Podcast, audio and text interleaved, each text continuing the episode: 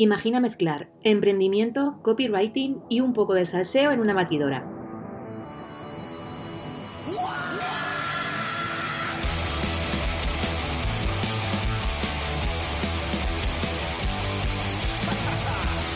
El resultado es Loca por la Tinta, un podcast libre de prejuicios y formalismos. Este es un lugar seguro donde la parte humana y la profesional fluyen dando rienda suelta a...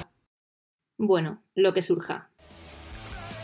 Soy Blanca Muela, copywriter de profesión y culo inquieto por motivación, y estoy aquí para darte un punto de vista diferente sobre aquellas cosas de las que no se suelen hablar. Quédate conmigo porque puede que te sorprenda. Hola de nuevo, bienvenido a un episodio más de Loca por la Tinta. Hoy también estoy acompañada y muy bien acompañada por Arturo García, que se define como un emprendedor inconformista. Si estás en el mundo del marketing le conocerás como diseñador web, pero también por sus dos membresías, una de WordPress y otra de estrategia y ventas llamada Cerdo Estratega, que es por la que yo le conocí y que yo también soy cerda estratega. Em, entonces, pues nada, Arturo, bienvenido, ¿cómo estás? Buenos días, Blanca. Pues yo soy encantadísimo de estar aquí contigo hoy. Pues me gustaría que, aunque yo te he hecho así una pequeña introducción, em, pues que te presentes para la persona que nos está escuchando, que te ubique un poquito dentro de, de este mundo. Vale, yo empiezo a emprender en 2012 inicialmente con páginas web, como has dicho. Mi mayor posicionamiento en los primeros años estuvo ahí, en el, diseño de páginas web. Viví de la venta de servicios de diseño web hasta 2017. No hice otra cosa, salvo un poquito de marketing de afiliados, así algún ingreso en paralelo, pero vamos, principalmente páginas web.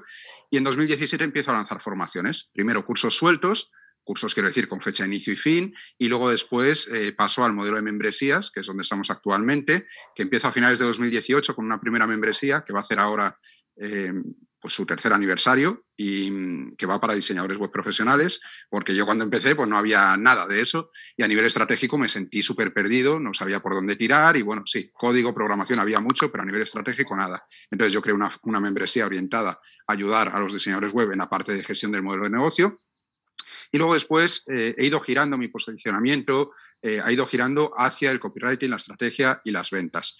Yo vengo a estudiar publicidad y relaciones públicas, siempre digo que acabé en el diseño web un poco de casualidad o porque vi que ahí había una oportunidad, pero a mí siempre me ha tirado muchísimo la comunicación, la estrategia, es la parte que más me ha gustado siempre de los negocios.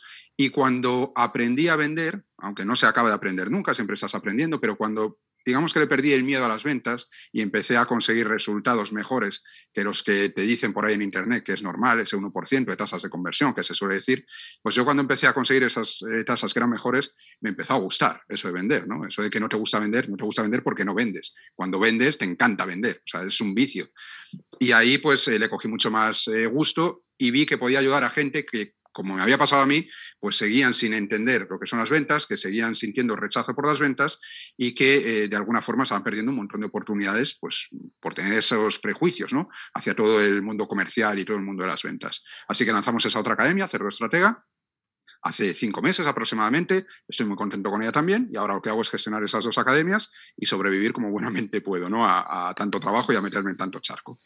Pues mira, hemos tocado dos palillos interesantes. Voy a tocar uno ahora y después seguimos con el otro. El tema de las ventas. Fíjate, yo vengo de, mm, del barro, que siempre lo digo, del barro total, porque yo vendía en tienda. Y fíjate qué curioso es que cuando tú entras en una tienda a vender, nadie te enseña a vender.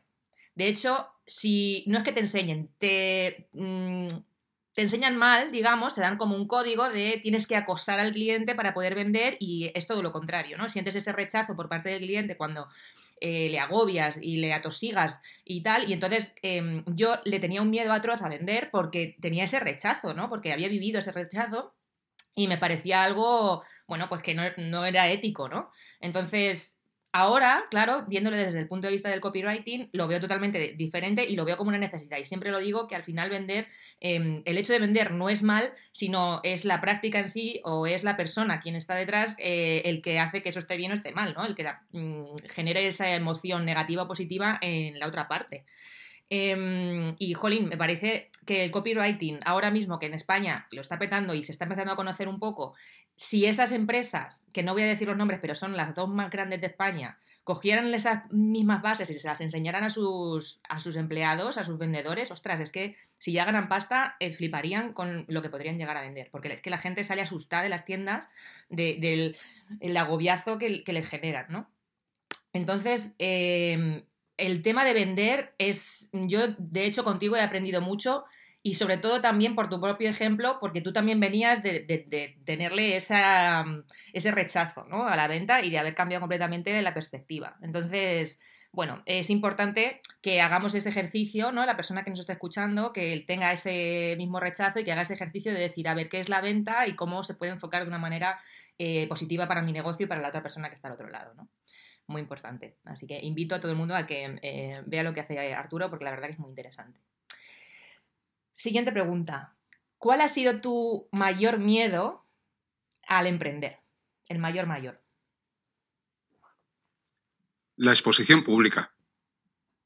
Eh, yo cuando empiezo a emprender, sí, a ver, eh, cuando empiezo a principios de 2012, yo no, no empecé con una página de marca personal mi página actual o la que conoce todo el mundo es arturogarcia.com. Yo ese dominio lo compré más adelante.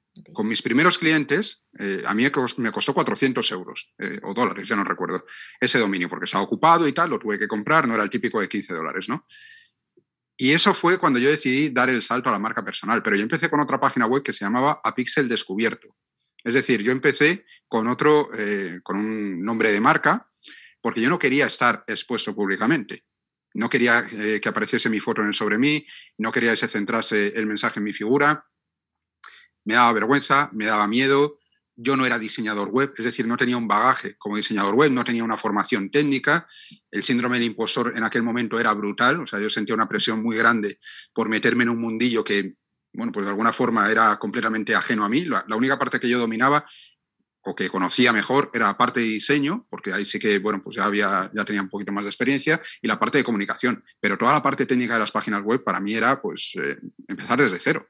Entonces me daba mucho miedo, tenía un montón de inseguridades en ese momento, y encima exponerte públicamente y que cualquiera que llegase a tu página web supiese quién eras tú y tú no tener ningún tipo de control sobre quién te veía a ti, a mí eso me generaba mucho, mucho agobio, ¿no? Mm. Claro, ahora está superado todo eso y ya todos ponemos la foto en el sobre mí, hablamos de nosotros, el email diario, mm, con, o vamos, o no diario, pero bueno, el email marketing con, con tintes eh, muy personales o las redes sociales, parece que todo eso ya está superado. Pero yo cuando empecé fue lo que más me costó con mucha diferencia. Y luego el hecho de empezar a prospectar, el hecho de buscar clientes, o sea, todo lo que fuese exponerme o, o tomar yo la iniciativa de eh, tener que, que atacar al cliente, me daba pavor. De hecho, el blog, al igual que el diseño web no fue mi primera opción, yo no me formé em, como programador o yo no, mi, idea hace, o sea, eh, cuando estuve estudiando no era hacer páginas web, sino tirar por el lado de la publicidad y la comunicación. El blog tampoco era, no fue una decisión consciente, decir, el blog es la mejor estrategia por esto, por esto y por esto. Yo no tomé la decisión desde ese punto de vista, la tomé desde el miedo, porque me resultaba más cómodo hacer un blog, porque iba a estar escribiendo y no iba a tener que exponerme tanto que si montaba un canal de YouTube, que si montaba un podcast o que si tenía que prospectar en frío. Entonces, mis primeras decisiones en el emprendimiento estuvieron básicamente basadas en el miedo. Muy interesante. Muy interesante, porque fíjate, y es que además ayer tuve una, reunión con dos que van a ser clientas, vamos, ya estamos empezando y tal, y, cuando les pregunté que cuál de las dos iba a ser la cara visible, ostras, su cara fue como, ni de coña, yo no, yo no, ella, ella, ¿sabes? Eh, digo, jolín, pero si es que tendréis que ser las dos. Eh, me explico. O sea, esto es una marca que al final, eh, sí, es una marca de ropa o de lo que sea, pero la gente quiere ver quién hay detrás. Es que las personas compran a personas, ¿no? Entonces, esconderte detrás de una marca, bueno, lo puedes hacer y hay marcas grandes que, no sabes quién es su director general, pero bueno, es otro tipo de, marketing o de emprendimiento o de, empresa, ¿no? Que, que, ya no tiene nada que ver con lo que tú estás empezando a hacer ahora, ¿no? Entonces, hay que... Además, la gente, en ese sentido, Blanca, no se dan cuenta de que cuando tú estás en un nicho de mercado con un nivel de sofisticación muy alto, que ya está muy evolucionado, eh, casi cualquier tipo de tienda que vayan a lanzar, si es ropa, como dices, van a entrar en un mercado ultra competido, casi con toda seguridad. Nosotros sabemos que cuando tú llegas a un nivel de sofisticación en un mercado muy elevado, la mejor manera de diferenciarte es a través de la personalidad de la marca. Podríamos poner, yo siempre pongo los ejemplos de Apple, de Red Bull, de BMW, cuando te enseñan anuncios como el de te gusta conducir, que ni siquiera te muestran el coche, ¿no? Y tú te identificas con la marca, ¿no? Con los valores de la marca, o, el carácter aventurero de Red Bull, por ejemplo, o minimalista, limpio y ecológico de Apple. O sea, tú al final te vas identificando con valores de la marca. Por tanto, cuando tú vas a entrar en un mercado tan competitivo como le puede ocurrir a estas clientas tuyas, es una excelente oportunidad para que en lugar de lanzar una marca de ropa sin más, muestres la personalidad que hay detrás de la marca. Porque seguro que tiene algo específico, algo único, algo personalizado, algo que llevan ellas dentro, que van a proyectar en ese, en ese negocio y que ellas aparezcan, que ellas se muestren, que ellas se expliquen de dónde viene esa marca, es una excelente oportunidad para, eso, para diferenciarte. Yo siempre pongo como ejemplo, eh, a nivel de startup, por no irte a empresas tan, tan grandes, a Totem, no sé si los conoces, que hacen colgantes, pues hacen unos colgantes personalizados, es muy curioso. Me suena, me eh, suena. porque tú grabas un audio, ¿vale? Grabas un audio y ellos se hacen el colgante con la onda sonora de tu voz. Sí. Entonces, hay gente que lleva, eh, mi mujer lleva uno, por ejemplo, de cuando mi hijo empezó a decir las primeras palabras. Entonces, yo le grabé las primeras palabras y ella lleva el colgante con, la voz de su hijo. Además, luego lleva un código que te vas a la web y puedes escuchar eh, el audio ese, ¿no? Entonces, hay gente que lleva el audio de su abuelo, de su marido fallecido, de su hijo que está no sé dónde. Claro, es muy emocional. Y ellos van a sitios, van a entrevistas y lo explican todo esto, ¿no? Y cómo acercan a las personas. Entonces, la historia que hay detrás es que eso ya trasciende lo que es un simple colgante. Entonces, toda la narrativa que tú tengas detrás de tu marca es importantísimo. Por eso, mm, si tú te expones y tú te muestras y tú explicas qué personas hay detrás de ese negocio, tienes muchas más posibilidades de triunfar porque estás humanizando la marca y estás acercando a la gente a los valores, a los principios, a las motivaciones que han hecho que esa marca exista. Efectivamente, porque no es el hecho de decir, eh, voy, a lanzar, voy a lanzar una marca de ropa y ya. Podría lanzar la de ah, peras eh, pero lo voy a hacer de ropa porque me apetece. No, no es eso. O sea, tú lo haces por una motivación propia, por lo que sea. Entonces, porque bien tienes hijos pequeños, porque te gusta coser, porque tu abuela te enseñó desde pequeña, por lo que sea. Entonces, eso es lo interesante, ¿no? Eso es lo que te diferencia. Y yo siempre, joder, siempre les pongo también mi mismo ejemplo. Eh, yo cuando empecé también dije, ¿qué, ¿cuál es la manera más rápida de aprender, aparte de estar yo metiéndome en curso y tal? Pues aprender de los demás, ¿no? Y dije, voy a empezar en mi, en mi perfil de Instagram a hacer entrevistas a todo Dios pero a todo Dios. O sea, a mis compañeros, a todo el mundo que pillaba, va a entrevista y mucha gente le daba mucha vergüenza, pero bueno, como era yo y no era nadie, pues se dejaban. Pues yo al principio eh, temblaba. O sea, decía, madre mía, porque me van a ver, porque ya ves tú que me iba a ver en ese momento, ¿no? Pero el exponerme de esa manera y tal, pero eso ha dado, ha dado ahora, a, a mí me ha dado una personalidad eh, dentro de mi marca muy diferenciada que no lo, no lo hubiera hecho si yo no me hubiera expuesto ¿no? de esa manera, si yo no me hubiera abierto de esa forma, si no hubiera hablado de mis cosas, de dónde vengo, de la tienda, de las cosas que me han pasado. Pues si, no, si lo hubiera hecho detrás de una marca, todo esto no hubiera pasado, ¿no? Seguramente lo que he aprendido o lo que he evolucionado en un año, pues me hubiera costado cinco, o, o a saber, o no hubiera evolucionado directamente. Tú realmente estás aquí porque siempre compartes con tu comunidad que eres una persona introvertida, que eres tímido y que te cuesta hablar en público. Y este es un miedo súper común, súper común. Yo no es que le tenga miedo, sí que me ponían muy nerviosa, ahora ya me da un poco más igual, pero al principio me daba bastante miedo y, yo, bueno, lo tenía todo hiper cuidado, que la imagen se viera no sé cómo, la iluminación, ahora ya me da bastante igual, o sea, creo que el mensaje es mucho más importante que que se vea la luz así o así, pero bueno, hay que cuidarlo todo, esto es cierto. Pero, ¿qué has aprendido tú al final de este miedo, no? ¿Cómo has superado también este miedo a hablar en público? Lo primero, yo no lo tengo superado. Bueno, esta Quiero decir, a ver, eh, es que es una lucha continua. Una persona que es tímida, de naturaleza tímida, eso no es una cosa que se cure, que digas, ya está, venga, me lo he quitado encima, ¿no?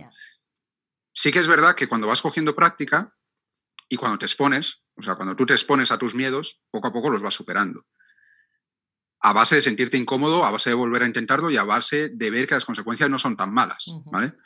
Pero yo recuerdo desde el principio en mi carrera en, comunicación y relaciones públicas te obligaban a exponerte porque tenías que comunicarte. Ibas a ser un comunicador, no podías tener vergüenza. Yo lo pasé fatal en esa carrera, pero no porque fuese difícil, porque no era una carrera difícil, pero yo cada vez que tenía que salir a presentar lo que fuese, yo ver a 50, 70, 80 ojos clavados en mí, sinceramente me, me agobiaba un montón. Eh, ¿Qué ocurre? Que en la carrera lo pasas mal. Pero es que luego sales, al final le vas cogiendo el truco, vas conociendo a los compañeros, le pierdes el miedo, tal, vas cogiendo confianza. Pero es que luego sales al mercado y vuelves a verte en un sitio en el cual tú no te sientes seguro. como te decía antes, ¿no? Yo iba con un montón de miedos al emprendimiento. Y como tienes tantos miedos, no eres capaz de sacar tu parte más fuerte para imponerse y decir con seguridad, venga, soy diseñador web y hago tal, tal, tal. No lo haces. Estás tan cagado por dentro y te sientes tan inseguro, te sientes tan poquita cosa que no te atreves a hablar con esa seguridad. Mm. Y te pongo un ejemplo. Cuando yo empecé en la oficina esta en la que estoy ahora actualmente, eso es un parque científico, ¿vale? Hay un montón de empresas aquí. Pues de vez en cuando hacen reuniones eh, para comentar cómo va el parque, qué podemos hacer para mejorarlo, etc. A la primera que fui, nos sentaron como en una especie de círculo y éramos unas 20 empresas aquel día. Claro, el CEO de una empresa de turismo que factura no sé cuánto, el CEO de una empresa de marketing que tiene 50 empleados, el CEO de no sé qué, y cada uno se iba levantando, iba hablando y presentaba en 15 segundos a qué se dedicaban ¿no? en su empresa y bueno, pues un poco para que los demás lo conociésemos. Yo iba contando los números que me quedaban hasta que, hasta que me tocase a mí, ¿vale? Acojonado, perdido, con la boca seca, ensayando en mi cabeza qué iba a decir, ya ves tú, para decir 15 segundos de a qué te dedicas, ensayándolo en la cabeza para no quedarme entrecortado, para no quedarme en blanco, para no hacer el ridículo delante de toda esa gente. Porque aquí, eh, cuando eres vergonzoso o cuando tienes ciertas inseguridades, lo que te pasa es que cuanto más poderosa sea la gente que hay alrededor, cuanto más respeto te transmitan, más pequeñito te sientes tú. Entonces, claro, cuando yo veía a todos esos titanes eh, hablar de sus emprendimientos y yo me iba a levantar ahí y iba a decir, pues soy diseñador web o soy lo que sea. Yo, de verdad, yo estaba ahí que digo, es que no me va a salir la voz, porque es que además yo me conozco lo que me pasa en esas circunstancias. O sea, yo es que voy a sacar el chorro de voz y no me sale, me sale, eh, eh, me sale un hilito de voz de, ¿sabes? Entonces, em, me levanté, lo dije, me volví a sentar, pasé el trago pero pasé mal. Ya ves tú con qué chorrada. Te estoy hablando de que esto ha sido pues hace cuatro años, una cosa así. O sea, em, ya seis, o sí, tres años después o cuatro años después de haber empezado a emprender. O sea, mm. te quiero decir con esto que no es una cosa que se supere, que no es una cosa que tú lo tengas más sencillo. Hace poco tú y yo hemos coincidido en un evento presencial, yo tenía que dar una charla, una ponencia, yo estuve diez días preparándome esa ponencia para llegar ahí y ser capaz de hablar en público. Y yo estuve todo el día nervioso, todo el día con las piernas eh, temblorosas, me ponía la mano, Dean Romero estaba sentado a mi lado y me ponía la mano en el muro, tranquilo, tío, tranquilo, no sé qué, ya verás que te vas a ir de lujo y tal. Y luego cuando salí, cuando lo hice, después la gente, todo el mundo me decía lo mismo. Tío, tú no eres tímido, eh, qué bien te ha salido, qué guay, no sé qué, esto de que tú eres tímido es un papel. Yo, tío, la procesión va por dentro y lo que yo vivo por dentro lo sé yo y los que me conocen saben perfectamente que yo soy una persona muy tímida. Pero en un negocio que se basa en marca personal, que se basa en la comunicación y si yo quiero vivir de esto, tengo que superar ciertas cosas. Porque precisamente el hecho de no, haberlo, de no haberlo hecho antes, el hecho de no haber superado ciertas cosas antes, yo sé que a mí me ha limitado mucho mi crecimiento. Porque no he querido exponerme de una manera eh, más amplia. Mm. No he querido. Me daba pereza, me daba miedo, me daba vergüenza. No he querido. Entonces, claro, si tú no te expones y no, y no captas tráfico, cuando voy a algunas entrevistas me dicen, pero Arturo, vamos a ver, no tienes redes sociales, el blog lo tienes parado, no inviertes en publicidad, ¿cómo te llega la gente? Y yo, tío, pues tienes razón, no lo sé. no sé cómo llega la gente a, mi lista, porque es verdad que durante mucho tiempo no he trabajado en ello. Y ha sido, en muchos momentos, no siempre, ¿eh? pero en muchos momentos ha sido por pereza, por miedo, por inseguridad, por, lo que sea. Entonces, esto no es algo que se supere, sin más. Yo me peleo conmigo mismo continuamente para superarlo, pero ahí sigue estando. Yo cada vez que me expongo me, cuesta. Es que mm, esto no estaba preparado, pero me, ha venido a la cabeza algo. yo, y yo esto lo he dicho en el podcast también, em, yo he empezado ahora un proceso de terapia, psicología clínica, porque veo que me, tengo cosas que yo no sé de dónde me vienen y que me, me, no, sí, me bloquean o, están, están ahí como un obstáculo. Y mm, creo que si yo soy capaz de gestionar o saber de dónde me viene todo eso, voy a poder eh, evolucionar mucho más rápido. Si, si, ya se me ha dado bien, yo creo que se me va a dar mucho mejor si yo sé empezar a quitar paja, ¿no? Y decir, no, ahora, no te puedo atender, déjame en paz, eh, bloqueo de mierda, ¿sabes? O sea, o ira o lo que sea. Yo soy una persona que eh, soy fuego total. Entonces, la gestión con los clientes es algo que mm, lo estoy llevando como puedo, ¿sabes? Me, me, me, me cabreo mucho porque te encuentras con muchas personas que no están dentro de tus expectativas, que no actúan como tú actuarías, que, bueno, mil cosas que tienes que gestionar, que nadie te ha enseñado a hacerlo y que te nace pues tu mismo ser. Y entonces yo dije, yo necesito terapia, o sea, ni coach, ni nada, terapia clínica. Y ahí estoy y están saliendo cositas interesantes. Entonces yo te lo digo para que a ti te suenen las campanas y si, mira, que hay veces que una ayudita eh, viene estupendamente porque te hace clic y, y flipas con lo que sale de ahí. Y si te digo que yo ya he hecho terapia y yo ya sé de dónde viene. Sí. Bueno. Claro, es que, es que vamos a ver, ese proceso que, que comentas tú que has pasado, Yo también lo he pasado. Es decir, aquí hay algo que no funciona. O sea, aquí hay algo, ¿por qué yo no puedo hacer esto? Es decir, eh, ¿qué me bloquea a mí? Si yo no me siento menos que nadie, si yo no tengo problemas para hablar con un grupo de amigos en una entrevista uno a uno o donde sea, no tengo problemas. Pero ¿por qué? Incluso para hacer webinars, puedo hacer un webinar para 800 personas y ya no me pongo nervioso. Pero ¿por qué si hay personas delante de mí, Claro. ¿Qué, qué ocurre ahí? O sea, ¿por qué te sientes más juzgado? ¿O por qué crees que lo vas a hacer mal? ¿O por qué crees que no eh, van a valorar lo que dices? Joder, en ese último evento, si han pagado para ir a verte a ti y a otras personas, ¿por qué iba a salir mal? ¿Sabes? O sea, tú lo piensas racionalmente y dices, no tiene sentido, Mm, pero aún así el miedo está ahí. ya. Yo sé de dónde me viene. Mira, eh, mis padres evidentemente lo hicieron lo mejor que pudieron y son unas personas maravillosas que a nosotros se han desvivido por nosotros. Pero, eh, por mi hermano y por mí, quiero decir. Pero son dos personas que podríamos decir, no débiles, pero sí eh, el típico perfil de gente que, eh, del típico que dirías, de buenos que son, son tontos, ¿no? Entonces, eh, siempre han sido personas muy educadas, muy respetuosas, de no molestar, de... em, en un nunca jamás lo dejaron. Quedarse como. Sí, de estar, eso es, de estar ellos en un segundo plano, tímidos a su vez los dos. Eh, de si estábamos en un restaurante, por ejemplo, nosotros nos portábamos muy bien, mi hermano y yo, porque no se nos consentía de ninguna manera el molestar a camareros o andar correteando por ahí. Y ahora cuando veo a algunos niños correteando por el restaurante y eso, yo no miro a los niños, yo miro a los padres, digo, vosotros, tío, pero que esa gente está trabajando y que hay otras personas comiendo, que es un poco de respeto hacia los demás y de educación. Que tú lo que quieres es dejar a tus niños correr para poder comer tú, pero estás, estás dando por culo al resto de la gente. Entonces yo cuando veo eso a mí me chirría, porque yo de pequeño me enseñaron que tenías que ser educado, no molestar, no tal. Entonces, claro, ese concepto de no molestar es importantísimo, Sí. porque tú cuando sales a vender, no quieres molestar. O sea, cuando tú lo tienes tan arraigado, lo tienes tan dentro, tú no quieres molestar, te da la sensación de que estás molestando. Porque empiezas a enlazar cosas que no tienen nada que ver, como el comercial de Vodafone que te llama a tal hora, o como el otro que se te presenta a deshoras, como, o sea, todos tenemos ese concepto negativo de- del comercial y eh, cuando tú sales a vender, te da la sensación de que vas a molestar a la gente y tú tienes en tu ADN que no hay que molestar a los demás. ¿sabes? Entonces, claro, tienes ahí un choque, un conflicto del copón. Y cuando vas a hablar en público te pasa un poco eso. Que, bueno, luego hay un montón de historias de cuando eras mm, pequeño, ¿no? Sí, sí. De si eras tímido, de si tu grupo de amigos no sé qué, de si con las chicas no sé cuál. O sea, son mil cosas que te van dejando ahí pozos de, de tú creerte que eres de una manera o no creer que puedes llegar a ser de otra.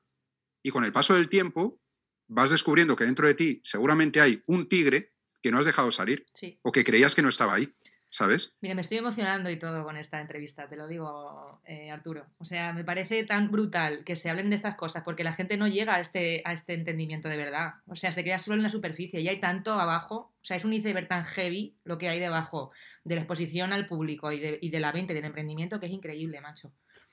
Porque todo viene de, pero igual que en las relaciones personales, Sí. o sea, todos los patrones que repetimos cuando nos gusta una persona que nos hace daño y, y volvemos a, a- a encontrar una pareja que nos hace daño de la misma manera, Mm. nos hace daño, quiero decir, por lo que sea, porque es de la manera que sea, ¿no? Y que no es bueno para nosotros. Es que repetimos patrones continuamente y todo eso viene de algún sitio. Sí. Lo que pasa es que no somos conscientes en el día a día o en nuestra época, en nuestra edad adulta ya nos parece que, bueno, pues ya la infancia ya pasó, la juventud ya pasó y tal, y ahora soy quien sea, ¿no? Pero hay muchas cosas que te han quedado ahí y que están operando en segundo plano sin que tú te des cuenta. Total. Entonces yo ahora, con 39 años que tengo, con dos hijos, con un emprendimiento que yo suelo decir que para mí la mejor terapia que hay, el, el mejor curso de desarrollo personal que puedes hacer es emprender. Sí. Porque fíjate lo que has dicho tú con los clientes, ¿no? Mm.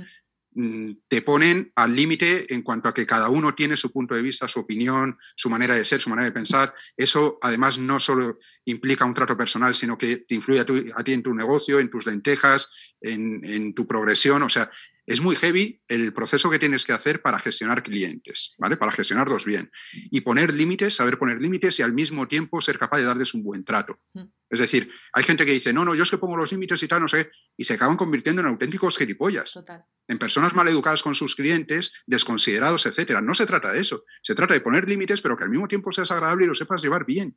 Claro, eso es complicadísimo. Y tú te vas conociendo, tú vas evolucionando, te vas conociendo con los clientes, con el miedo al emprendimiento, te viene un COVID, a ver si no me renuevan en la academia.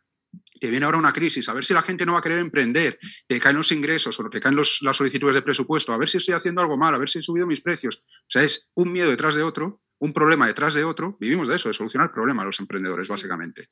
Y claro, eso es un proceso de autoconocimiento brutal. Y a mí mis hijos me han ayudado una barbaridad también. Entonces ya cuando tienes 39 años, te acercas a la, mediana, a la mitad de tu vida, como si dijésemos, tienes una cierta madurez, has emprendido, te las has visto de todos los colores, para bien y para mal, empiezas a darte cuenta de muchas cosas, empiezas a tomar las riendas de, tu propia personalidad, de tu propio carácter, buscas ayuda si lo necesitas, haciendo terapia de la manera que sea, y empiezas de alguna forma a permitirte el sacar a ese tigre que llevabas dentro. Yo tenía un techo de cristal aquí, ¿vale? Yo pensaba que no iba a llegar a más que vivir de mi, de mi negocio, es decir, tener un sueldo. Yo quería sustituir el trabajar por cuenta ajena por trabajar para mí. Pero yo me imaginaba ganando 1.500 o 2.000 euros al mes. Y eso me parecía bien. Pero era un techo de cristal que tenía yo aquí, que ¿por qué me tengo que limitar ahí? ¿Por qué me tengo que quedar ahí? Eso lo he entendido después con el tiempo, ¿no? Pero como ese techo de cristal hay cientos, que nos ponemos nosotros mismos porque no te lo pone nadie. Totalmente, totalmente. Y es que, mira, es que me viene al pelo mm, para la siguiente pregunta que me parece también un temazo eh, para dar un podcast entero. Em, poco se habla del miedo a petarlo, del miedo al éxito, poco se habla. Em, y así que, ¿cómo viviste tú esa transición? de pasar ocho horas o las que fueran trabajando para otras personas, eh, ganando lo que fuera, no mucho, em, a facturar grandes cantidades con tus lanzamientos, con tus emprendimientos, con tu equipo. ¿Cómo ha sido esa, esa transición? Pues igual que hay ideas negativas sobre la venta, hay ideas muy negativas sobre el dinero. Y en este país más todavía. En este país parece que si, que si ganas dinero es o porque has tenido suerte o porque eres un cabrón o porque has sobornado a alguien. Hmm. ¿Vale? Es decir, tú para tener dinero tienes que haber pasado por encima de alguien. Y si no, como mínimo has pasado por encima de tu familia. Has priorizado tu negocio por delante de tu familia. Porque no se entiende que una persona trabajando desde cero, empezando desde cero y llegando a determinadas cantidades que a la gente le parezcan muy difíciles de conseguir, lo haya podido hacer de una manera honesta, tranquila, conciliando y sin meterse con nadie o sin hacer daño a nadie. O sea, eso es algo que a la gente le cortocircuita. ¿Por qué le cortocircuita? Porque eso, que tú te des cuenta de eso, quiero decir que el pueblo en general se dé cuenta de eso, de alguna forma le responsabiliza a él de no haberlo conseguido. Es decir, si tú no lo consigues es porque no has sido capaz de hacer todo esto, pero sí que se puede, ¿vale? No has sido capaz o no quieres. Entonces la responsabilidad es tuya, no de los demás.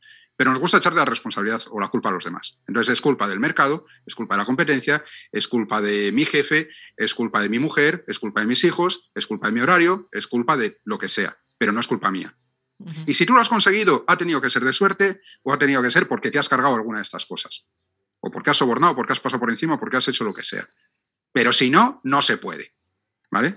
porque ya te digo, eso te pone en una posición de vulnerabilidad de decir, tío, es que la responsabilidad es, es mía. ¿no? O sea, en realidad, es que yo no he hecho nada para conseguirlo. Que hay mucha gente que lo hace todo y no lo consigue. Pero es que es mucho más fácil sentarte y decir, Buah, que eso es.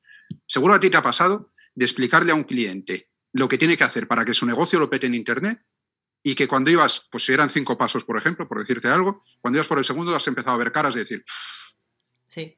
Sí, y de proponerles, claro, proponerles cosas y decir, a ver, yo esto no lo haría, lo haría de tal manera porque le explica, ¿no? Porque esto, porque el otro y porque tal uff, es que yo he visto que fulanito de tal lo hizo de no sé cómo y claro, yo no quiero salirme de lo que se supone que es lo correcto porque a ver si, bueno, a ver, o sea, quiero decir, hay muchas personas que tienen mucho miedo a destacar, mucho miedo a destacar. Mucho miedo a estar en el centro de, la, visión de los demás, ¿no? Como, em, sí, quiero emprender, quiero tener mi web, quiero tener mis redes sociales, pero ahí, que pasen un poquito desapercibidas, ¿sabes? Que no sea yo el centro del huracán. Hostia, es que entonces, ¿para qué, no? O sea, te quedas un poco, pues eso, sin gas, como, bueno, Pero eso es solo un, ese es uno de los puntos, o sea, el tema de la exposición. Pero es que luego está el blog, no, porque yo no tengo tiempo para escribir. No tengo tiempo, es una, es una objeción estrella, ¿no? Sí. Eh, eso en mi nicho no funciona. Otra objeción eh, estrella, ¿no? De, es que esto sí, en lo tuyo sí, pero en lo mío no o eso a ti te ha funcionado porque ya tienes visibilidad, pero a mí no. Y todo igual, van siendo objeciones. Y al final siempre es eso, siempre es culpa de que a ti sí, porque tú ya tienes esto, pero yo no lo tengo. Es que en tu mercado sí, pero en el mío no, por lo cual es culpa de mi mercado. Y al contrario también, o sea, también he visto el querer hacer de más. O sea, como el intentar ocuparte lo máximo posible en hacer 200.000 millones de cosas que no te van a llevar a nada, en lugar de centrarte y decir, vamos a ver, eh, ¿qué necesito? Esto, tres pasos, tres pasos. Céntrate en esos tres pasos, deja los otros 20, esos no te van a servir de nada. O sea, o delégalos. Mm. Pero mm, eso, como mucha cosa, mucha cosa, mucho hacer, mucho hacer. Pero si no, estás viendo que no te estás rentando, o sea, que te estás dejando lo más importante atrás. Em, mm. No sé, eso lo he visto muchísimo. Sí, también, claro. Pero con respecto a este tema que me preguntabas tú, del tema de cómo lo viví yo, yo lo viví mal, ¿no? Lo viví mal porque hacer esa transición cuando la percepción general de, que cuando ganas dinero es por, esas, eh, por esa serie de cosas, se lleva mal, porque es que eh, te sientes hasta culpable de intentarlo. Porque es que luego hay otra situación en la cual, ahora por ejemplo están las cosas mal, ¿no? Ahora tenemos una, una guerra, venimos de una crisis del COVID, los negocios no se han levantado todavía del COVID y ya no metemos en, fíjate cómo están los carburantes, cómo está el trigo, cómo está todo, ¿no? Claro, a ti te va bien y si tú dices que quieres ganar más, en ese momento eso es impopular, porque hay mucha gente que no tiene, ¿no? Entonces, esto que en ese momento está como muy acusado y es muy evidente, ocurre igualmente en épocas de bonanza. De tal forma que la persona que no tiene o las personas que tienen menos consideran que el que tiene más o el que está ganando más no tiene derecho a ningún tipo de queja. Es más, hay que subirle impuestos y tiene que pagar más y hay que castigarle porque tiene dinero porque otras personas no tienen. Y el dinero no es una, no es una cuenta de suma cero. Es decir, si tú no tienes, es porque yo te lo quito a ti, ¿sabes? O si yo lo tengo, es porque se lo estoy quitando a otro. No, no. Todos podemos generar mucho dinero. El dinero es ilimitado, ¿vale? Entonces, esa mentalidad no existe. Existe una mentalidad de que joder, macho, pues eh, anda, que si tú te quejas, los que están no sé cómo, entonces eso también te va calando y tú vas diciendo, es que es verdad, tío, es que de qué cojones me quejo yo. Si tengo todo lo que necesito. Entonces, claro, si ya tengo todo lo que necesito, ¿cómo voy a querer más? Es que soy un avaricioso. Entonces, confundimos ambición con avaricia. Y no tiene nada que ver. La ambición es lo contrario del conformismo. Yo no me conformo, yo quiero más. Pero si no consigo más, yo voy a ser súper feliz con lo que ya tengo porque efectivamente soy un afortunado. Mm. Pero darte cuenta, ese cambio mental es súper difícil. Porque tú o estás en un lado o en el otro. Sí, y que, parece que eso, que si tú ganas, eh, parece como que sí, que se lo estás quitando a otros, ¿no? Y tú realmente no quieres, ¿no? En tu, subconsciente o en tu inconsciente, no quieres quitarles a otros. Entonces dices, bueno, yo con esto me conformo, yo con 1.500 euros al mes voy que flipas. Entonces, ¿para qué voy a ganar 3.000? Si, bueno, no pasa nada. A ver, es que no, es eso, es ilimitado. O sea, yo no le estoy quitando el trozo de pastel a nadie. O sea, yo estoy cogiendo mi trozo de pastel, el que me corresponde a mí y el que quiero, ¿no? al que estoy aspirando. Y no soy avariciosa ni mala persona por querer conseguir todo eso, ¿no? Al final, bueno, es cuanto más dinero tengas, más estás ayudando también a los demás. O sea, más tienes para invertir en otros negocios, para donar si te apetece, para que tu familia viva bien, para todo. O sea, para todo tu entorno es bueno. ¿sabes? Que tú tengas dinero. Entonces... Si tú ganas más, vas a poner dinero en circulación. Exacto, eso es. Y cuando pones dinero en circulación, eso le va a favorecer a todo el mundo, a las personas que contratas, a los proveedores que, bueno, pues subcontratas, los productos que compras, la tienda de ropa. Joder, yo si no tengo pasta no me voy a comprar dos vaqueros cuando no lo necesito. Si tengo pasta, pues oye, me apetece pegarme el capricho, lo hago. Y esa tienda mueve dinero también. La economía funciona si la movemos, si hay un movimiento entre, entre las empresas, los particulares y demás. Entonces, el hecho de que tú tengas más dinero para gastar no le quita a los demás, más bien al contrario. O sea, cuando tú pones dinero en circulación, lo que estás es generando riqueza también para otras personas. Pero es un. Es que no nos han dado una educación tampoco, Blanca, en, el plano financiero, sobre el dinero, sobre la gestión de. Tú fíjate, tú tienes un recurso o no tienes un recurso, que es el dinero, durante toda tu vida. ¿Vale? Vas a tener que convivir con el exceso, mm, el, el dinero justo o la ausencia de dinero a lo largo de tu vida en determinados momentos, pero nadie te enseña a lidiar con todo eso. Por eso una persona le toca la lotería y se arruina, ¿vale? O por eso gente eh, que empieza pobre, en muchos casos se mueren pobres porque son incapaces de ahorrar, son incapaces de salir de ese bucle porque están acostumbrados a no tener nunca dinero. Yo conozco, yo conozco una persona, un amigo mío, que es así. Da igual lo que tenga, siempre se lo gasta todo. Entonces luego nunca tiene nada. Nunca tiene dinero ahorrado para hacer absolutamente nada, ¿vale? Entonces, la mentalidad que tengamos con respecto al dinero va a marcar absolutamente todo. Es que para mí el emprendimiento, más allá de talentos, que evidentemente tienen una, importancia eh, grande, para mí el emprendimiento, que te vaya mejor o peor, depende mucho de la mentalidad que tengas. Y a mí me ha empezado a ir mejor cuando mi mentalidad ha empezado a madurar. Cuando he empezado a dejar de escuchar eh, lo que decía la sociedad en ese sentido, de que los ricos son no sé qué, los que ganan pasta son no sé cuál, eh, no te puedes quejar, no puedes tal. O sea, yo he dejado de pensar así y he dicho, mira, tío, tú vete a lo tuyo, que yo no me voy a meter con nadie. Cada uno que lo haga como buenamente pueda. Pero a mí no me pongáis un cepo más en el pie. O sea, yo voy a ir a lo mío y ahí eh, me ayudaron muchísimo mis hijos. Porque no eres tú solo. Son tus hijos. Y yo le quiero dejar a mis hijos mm, no solo la mejor calidad de vida en términos económicos, sino la mejor educación. Y para mí parte de la educación pasa por aquí. Sé independiente, sé luchador, no dejes que te frenen, mm, intenta en la medida de lo posible mm, saber gestionar el dinero, saber gestionar tus recursos, saber gestionar la ausencia de los mismos. O sea, yo todo eso se lo quiero enseñar a mis hijos. Ya me enseñarán matemáticas en el colegio, pero a gestionar determinados recursos de la vida le quiero enseñar, les quiero enseñar yo. Ostras, es que cuando te haces mayor, ¿no? Mayor, cuando creces, que siga, seguimos siendo los mismos niños, ¿eh? Que éramos cuando teníamos ocho años, o sea, siga estando ahí, lo único que cambia es la carcasa. Em, pero que te das cuenta que dices, ostras, es que si a mí me hubieran enseñado esto desde pequeño, eh, hubiera cambiado tanto el cuento. Ay, acabo de ver la taza que chula que no el cerdito. Em, de cerdo estratega, muy bien. Eh, todo bien hilado. Pues eso, que, ahora yo veo que cada vez más, eh, yo he tenido también clientes de em, educación alternativa, educación consciente a los niños y las dos inteligencias y por Javi Seca, por ejemplo, está sacando también ahora una, una escuela y dices, jolín, qué suerte poder tener tus hijos Em, y poder darles esa mm, oportunidad de conocerse desde bien pequeñitos, de conocer todo lo que tienen, todo lo que van a tener que manejar, que van a ser muchas cosas, y, todo eso va a suponer un cambio brutal en sus relaciones, tanto consigo mismos como con los demás, en su emprendimiento, en todo. Eh, o igual no son emprendedores, pero lo que sea, ¿no? Lo que, las relaciones laborales en general. Em, entonces, bueno, también hay que tener en cuenta eso, como las personas que tienen niños en casa, cómo se les habla, eh, o sea, porque tenemos tan arraigado el decir, pues eso, eh, este tiene un casoplón, menudo cabrón. O, ¿sabes? Esas cosas, vaya cabronazo el del coche, no sé qué. Eh, pero, ¿por qué? ¿No? Em, entonces, hay que tener mucho cuidado. Son esponjas los niños al final. Así que, pues hay que tener un poco consciente que, la mentalidad desde chiquininos está ya ahí en funcionamiento y eso va a marcar después eh, todo lo que hagan. Y no solo lo que les digas, Blanca. Sí no solo lo que les digas, porque mi suegro siempre dice, dice, tú haz lo que yo te diga, no lo que yo hago. Eso se lo he dicho siempre a sus hijas, pero no funciona así. Eso no funciona así. Entonces, yo a mis hijos, porque mis padres me decían, hijo, tienes que ser valiente. Venga, eh, que no te dé vergüenza. Ellos me lo decían, ellos lo intentaban, pero no lo hacían. Entonces, yo no aprendí a través de lo que ellos hacían. Sí, me lo decían, pero no me dieron ejemplo en ese sentido. ¿Qué ocurre ahora con mi hija? Pues que cuando eh, yo le digo algo, intento ser ejemplo en todo. O sea, no solo se lo digo, sino que lo hago también. Y si tengo que frenar de los pies a alguien, aunque a mí me esté, me esté muriendo por dentro, ¿sabes? me esté dando un palo del copón, le freno los pies para que mi hija vea que su padre es valiente. Para que mi hija vea, por ejemplo, en la...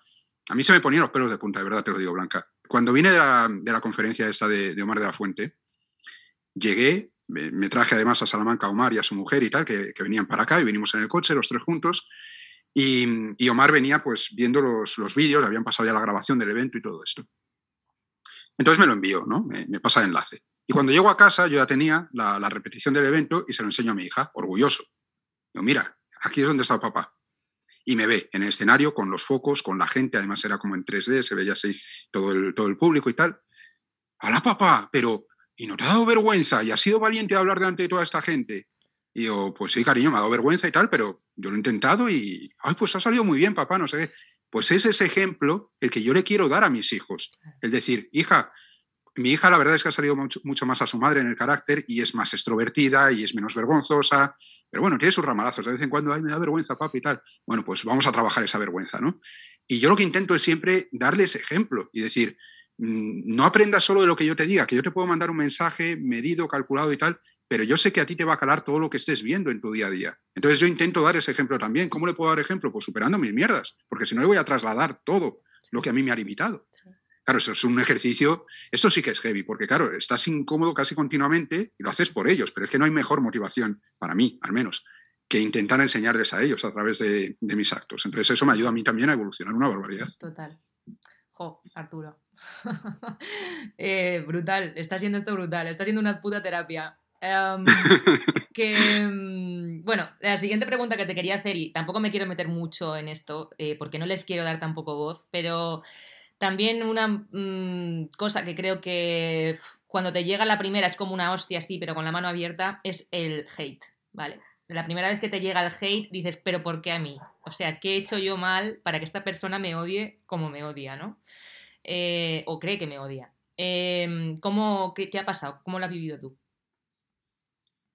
Tengo que reconocer que yo no he tenido, no he percibido en general, no tengo muchos haters, ¿vale?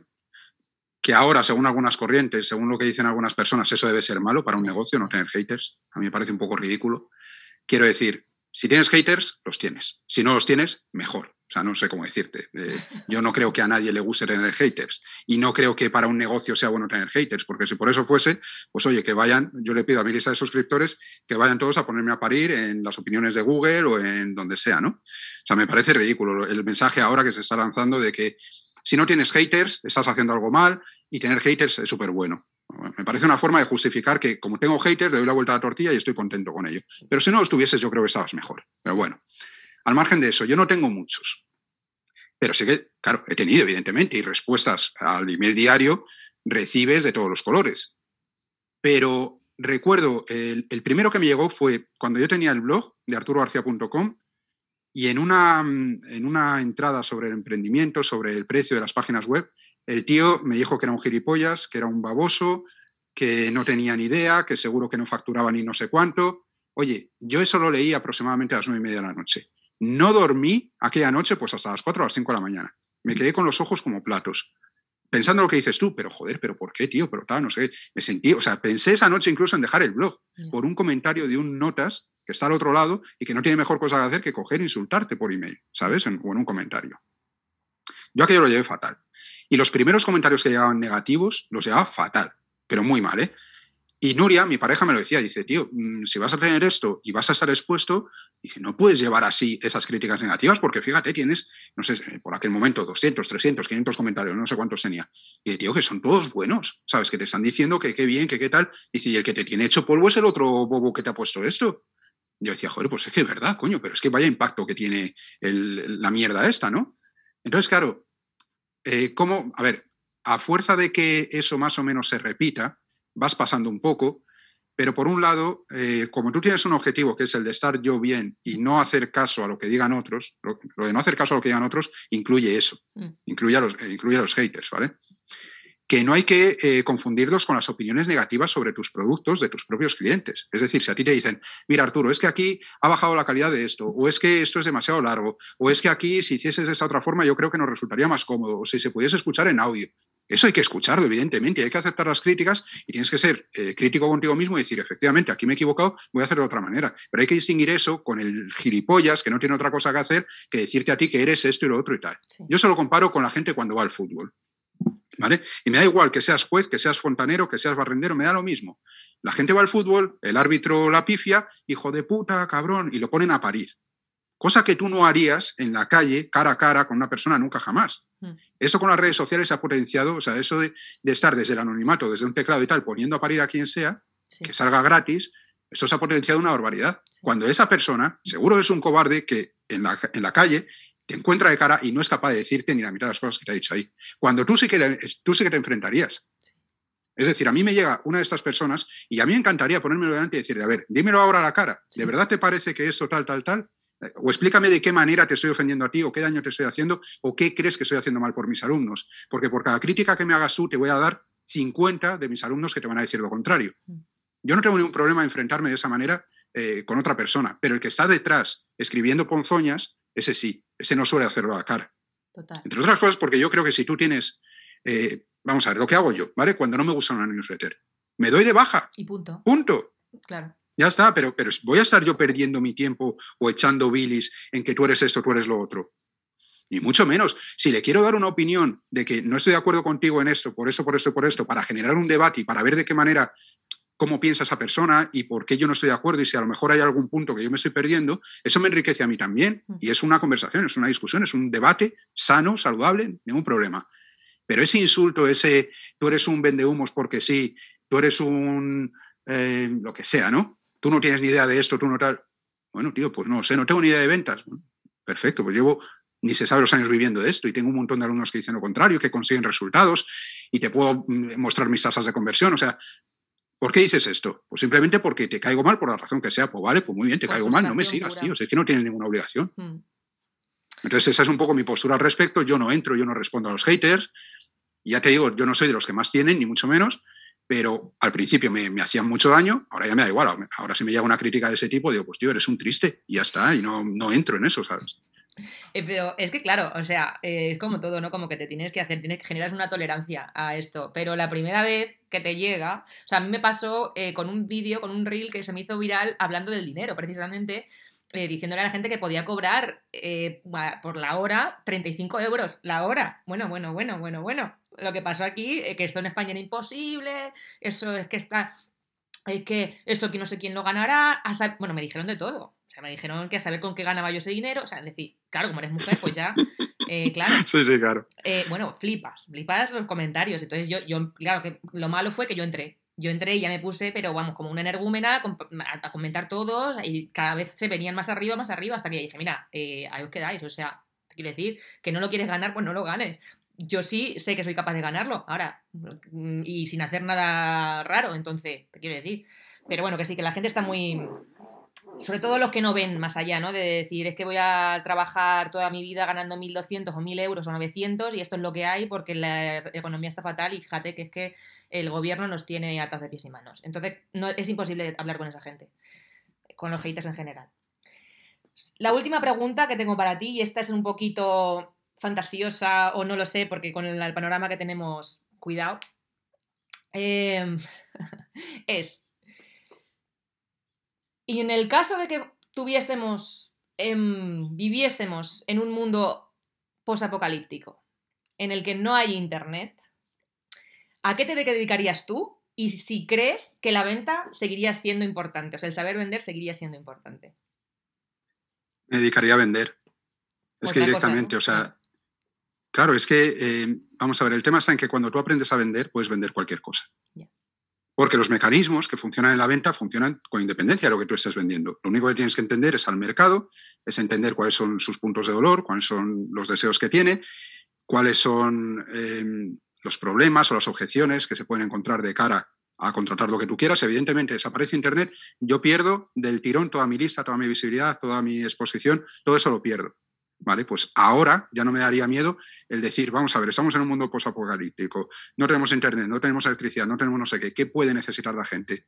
Crear comunidades, puede necesitar em, reconstruir casas, puede necesitar eh, un medio de transporte o recuperar animales o lo que sea, pues yo empezaría a hablar con personas que tuviesen todo eso y empezaría a poner en contacto clientes con proveedores. O sea, empezaría a vender el producto. Si yo no lo tengo, si no tengo un producto propio, los productos de otras personas. Y el señor que tiene la vaca, que tiene miedo de, deshacerse de ella por cuatro perras y no sé qué, pues ayudarle a venderla por mucho más y llevarme yo una comisión, por ejemplo. O sea, en un mundo posapocalíptico, yo estas cosas, es que es fantasiosa, pero yo estas cosas las he pensado. Yo también. Digo, si yo me quedase sin, sin nada de lo que tengo ahora, si el mundo se acabase, si Internet se acabase, ¿qué haría yo? Vender.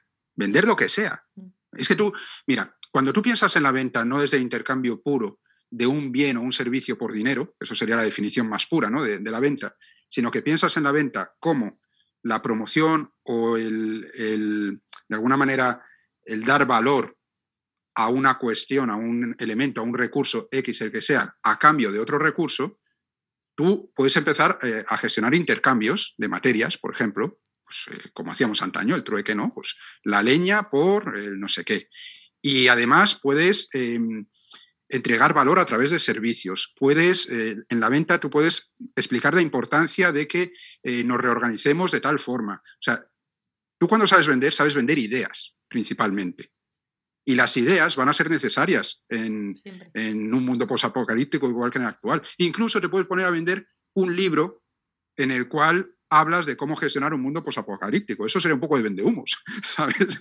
Porque no tendríamos ni idea ¿no? de cómo sería el tema y tal, pero siempre hay algo que vender.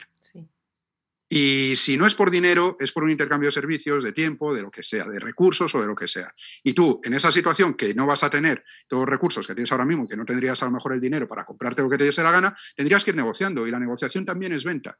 Es otra fase de la comunicación. Así que dominando la comunicación, dominando la venta, en un mundo posapocalíptico no deberías de tener problemas, porque todo el mundo que no sepa vender se va a encontrar con que no tiene nada. Con que está en merced un poco de lo que está en merced un poco de lo que de las circunstancias, ¿no? De si me tengo que poner a sembrar, me pongo a sembrar, si me tengo que poner a hacer lo que sea para ganarme el pan. Pero sin embargo, si y los que sean más claro, y los que sean más listos, más rápidos, más hábiles montarán empresas. Mm. Agruparán a esas personas, los pondrán a trabajar para ellos a cambio de una contraprestación del tipo que sea y empezarás a emprender a un nivel que ahora ni nos imaginamos. Porque tú empezarías desde cero y en igualdad de condiciones con todo el mundo. ¿Vale? Entonces, los que más sepan, ahora sí tendrían la oportunidad de despuntar desde el minuto uno, porque no estarían condicionados por una serie de recursos que tienen o que no tienen. O sea, vender es fundamental. En los negocios y en la vida nos pasamos todo el día vendiendo. Yo a mi hija, como te decía antes, le vendo ideas, mm. ¿vale? Con mi ejemplo le estoy vendiendo ideas, le estoy de alguna forma em, formando, le estoy enseñando y tal, pero porque estoy vendiendo mis argumentos, mis propias ideas. Entonces, tú eso lo tienes que dominar, te guste o no te guste en los negocios. Y si no te gusta o si no lo dominas, vas a tener problemas. Cuando dominas la venta, es que incluso el producto pasa a un segundo plano. Se vende mucho mejor un producto malo cuando lo sabes vender, o un producto simplemente normal, que un producto muy bueno que no tienes ni idea de cómo presentarlo. Entonces, para mí la venta es fundamental, En, todos los aspectos de la vida. Pues mira, este es el, la guinda, ¿no? Para decir a todo lo que nos escucha, pues eso, eh, que al final si quieres emprender como si no, el aprender a comunicar y el aprender a vender es ultra básico, em, pues para, todo, porque te va a beneficiar sí o sí. Así que, de nuevo, os invito, te invito, tú que me escuchas, a, que investigues a hacer, te iba a decir a hacer de estratega, a Arturo García, eh, a todo su trabajo, su newsletter y demás, porque vas a aprender bastante. Yo, desde que lo conozco, la verdad que estoy enganchada a su contenido. Y le, te doy mil millones de gracias por haber, eh, bueno, haberme prestado una horita de tu tiempo y mm, que, bueno, que me ha encantado, que ha superado mis expectativas con creces y que espero que nos volvamos a ver pronto y que hablemos pronto. Y ya veremos a ver por dónde sale. A mí me ha, gustado muchísimo la entrevista, he estado súper a gusto y como tú has dicho antes, ha sido casi una sesión de terapia, Totalmente. Más, que, más que otra cosa y, nada, genial. Cuando quieras hacemos cositas juntos, repetimos o lo que sea, porque he estado muy a gusto, te lo agradezco mucho. Pues mil millones de gracias, que tengas súper buen viernes en este caso y que disfrutes de tu fin de semana y de tu, de tu, de tu emprendimiento. Igualmente, Blanca, un abrazo.